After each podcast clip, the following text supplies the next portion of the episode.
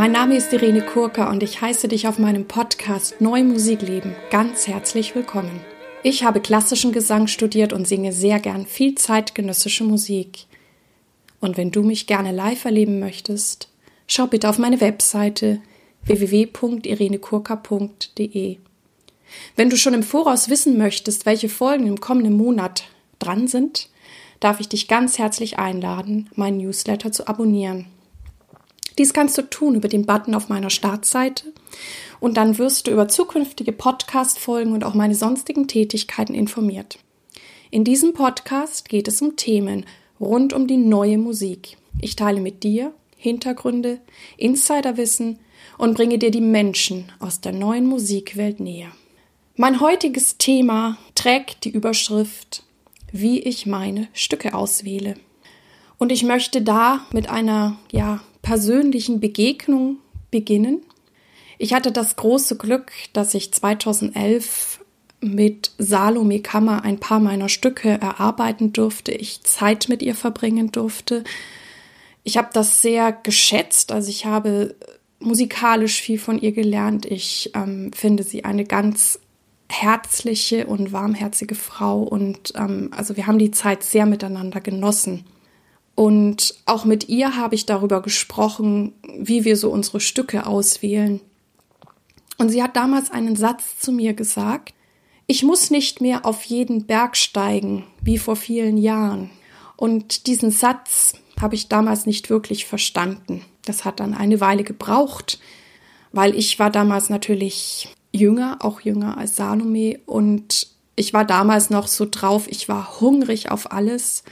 Ich habe alles angenommen, gesungen und ich wollte auch wirklich alles ausprobieren.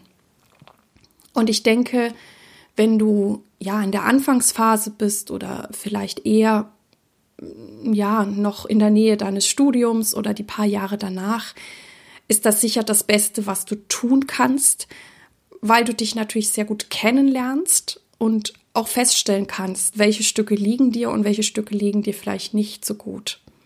Heutzutage wähle ich meine Stücke anders aus. Und heutzutage kann ich diese Aussage von Salome total nachvollziehen.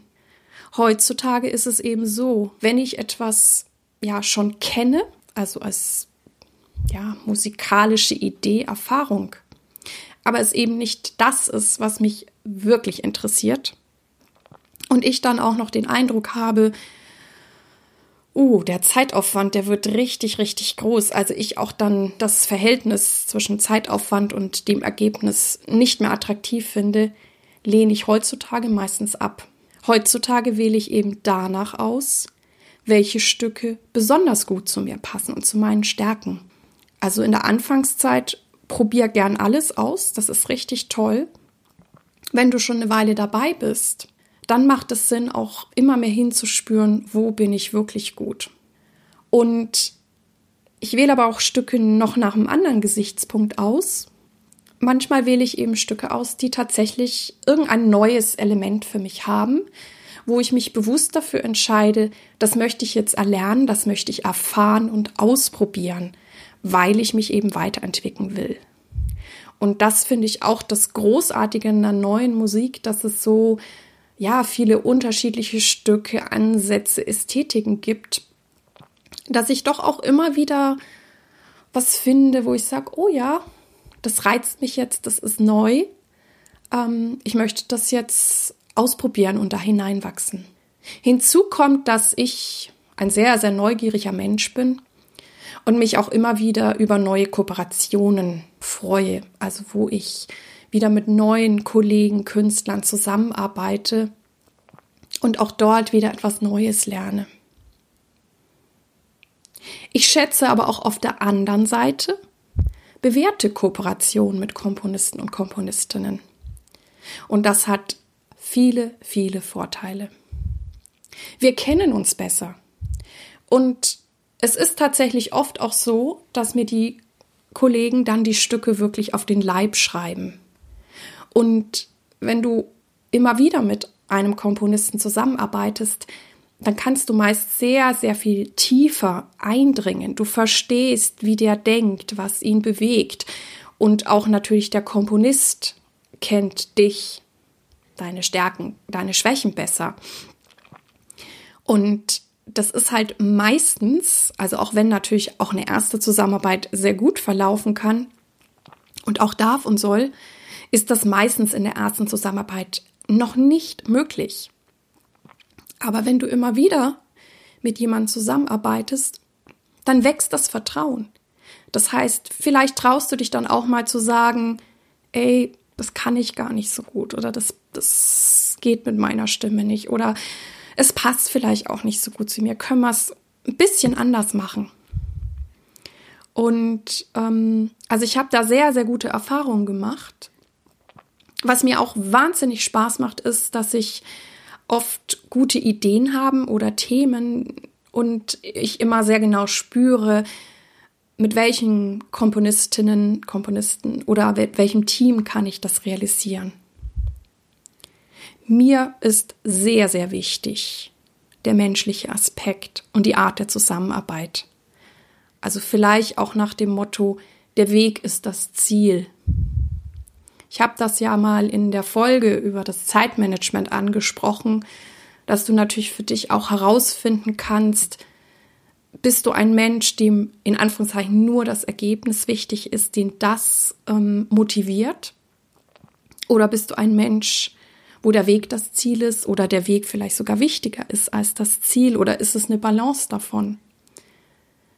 Und ich habe halt für mich festgestellt, für mich ist beides wichtig und für mich ist der Weg sehr wichtig. Für mich ist der menschliche Aspekt total wichtig. Und die, die ihr mich vielleicht auch schon eine Weile hört, ihr wisst auch, dass ich es schätze, wenn Menschen, Kollegen, Musiker miteinander wertschätzen und konstruktiv umgehen und zusammenarbeiten. Das heißt, mir gefällt es, wenn ein Komponist andere Musiker und mich wirklich ähm, ja positiv, kooperativ erreicht und so das Maximum herausholt aber auf eine angenehme Art. Und das hat wiederum nochmal mit Vertrauen zu tun. Vertrauen heißt in dieser Situation, ich traue dem anderen zu, dass er seinen jeweiligen Part optimal erfüllt. Und wenn diese Basis stimmt, dann ist es möglich, sich mit allen Details zu befassen, die anzugehen, die auch meinetwegen auszudiskutieren und trotzdem motiviert und gut gelaunt zu bleiben. Und das führt für mich nicht nur zu einer guten Zusammenarbeit, sondern auch zu einer wirklich guten Aufführung. Und zum Glück durfte ich das sehr häufig erleben. Ja, einmal hatte ich tatsächlich eine Begegnung mit einem Komponisten, der versuchte, mir seine Zweifel und Ängste an sich selber und seiner Musik überzustülpen. Und diese Zusammenarbeit war für mich sehr unangenehm. Ich habe mich eng gefühlt und ich habe sicherlich nicht mein Bestes geben können. Diese Zusammenarbeit habe ich so schnell ich konnte beendet. Und auch das möchte ich hier erwähnen, vielleicht auch gerade für die Jüngeren von euch, ähm, weil als ich diese Begegnung hatte, ich habe auch ein bisschen gebraucht, bis ich verstanden habe, was passiert ist. Und deswegen sage ich dir das jetzt. Also, ne, wenn sich in der Begegnung irgendwas komisch anfühlt, könnte es eben auch daran liegen, dass der Komponist etwas bei dir ablehnt, was aber nicht in deinen Aufgabenbereich fällt. Das heißt, im Positiven schätze ich es natürlich sehr, wenn ein Komponist sich gut kennt und seine Arbeitsweise, sein Stück und dann auch weiß, auf angenehme Art, mir und den Interpreten zu sagen, was er sich wünscht. Eben ohne Dinge bei mir abzuladen, die nichts mit meinem Part als Sopranistin zu tun haben. Ich möchte ein sehr, sehr wunderschönes, positives Beispiel hier erzählen, das ich mit dem Komponisten Sidney Corbett vor einigen Jahren erleben durfte. Ich arbeite sehr regelmäßig mit ihm zusammen und damals gab es eine Uraufführung für Sopran und Ensemble. Er ist zu den Proben angereist.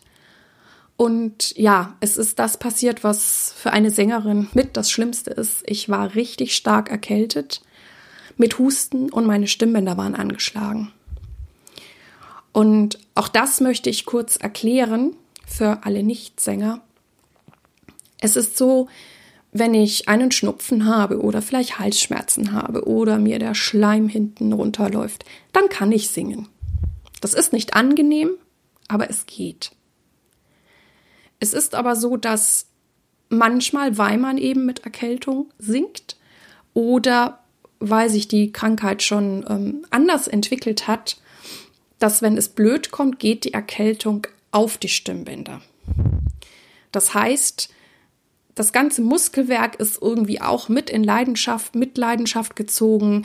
Die Stimmbänder können wässrig sein. Und wenn da halt, wenn es eben in den Bereich des Kehlkopfes der Stimmbänder geht, kann es eben sein, dass die Stimmbänder irgendwann nicht mehr richtig schließen. Und da kommt dann der Punkt, wo es vielleicht für eine Sängerin oder Sänger nicht mehr möglich ist zu singen. Das ist dann so wie ein Sportler, der sich das Bein gebrochen hat. Da nützt einem auch nichts mehr, dass ich das will. Ähm, es geht vielleicht einfach nicht. Und ich erkläre das deshalb, weil einmal war meine Erkältung sehr übel fortgeschritten zu dem Zeitpunkt. Und es ist dann auch, ähm, ja, ich erzähle erstmal die Geschichte weiter, wir kommen da zurück. Also ich war natürlich selber schon sehr frustriert, sehr traurig und hatte selber Sorge, ob ich dieses Stück überhaupt singen kann. Und ich kann auch verstehen, dass in so einer Situation auch der Komponist nervös wird. Ihr wisst selber, in neue Musik, da kann man nicht so leicht einen Ersatz finden. Für Sänger, glaube ich, ist es, äh, also einen Sängerersatz zu finden, ist, glaube ich, noch schwieriger als vielleicht einen Instrumentalisten. Und also natürlich war die Uraufführung gefährdet dadurch, dass ich so stark erkältet war. Und vielleicht wäre jeder andere Komponist nervös geworden. Und diese Nervosität hätte den Proben, ähm, Proben, ja, beeinflusst und es wäre vielleicht sehr schwierig, sehr unangenehm geworden oder vielleicht wären wir auch in so einer Abwärtsspirale noch gelandet. Sid hat sich anders verhalten. Sid war positiv und er war im Vertrauen, dass alles gut werden würde. Und das hat sich auf alle übertragen, natürlich auch auf mich. Und er hat sogar die Proben für mich so kurz wie möglich gehalten, dass ich wirklich nur das Notwendigste und Machbare in meinem Zustand proben musste und mich eben nicht überlasten würde. Denn das ist auch ein Fehler, den viele andere machen, wenn sie mit einer erkälteten Sängerin proben oder manchmal machen die Sänger den Fehler auch selbst, dass sie es immer wieder versuchen.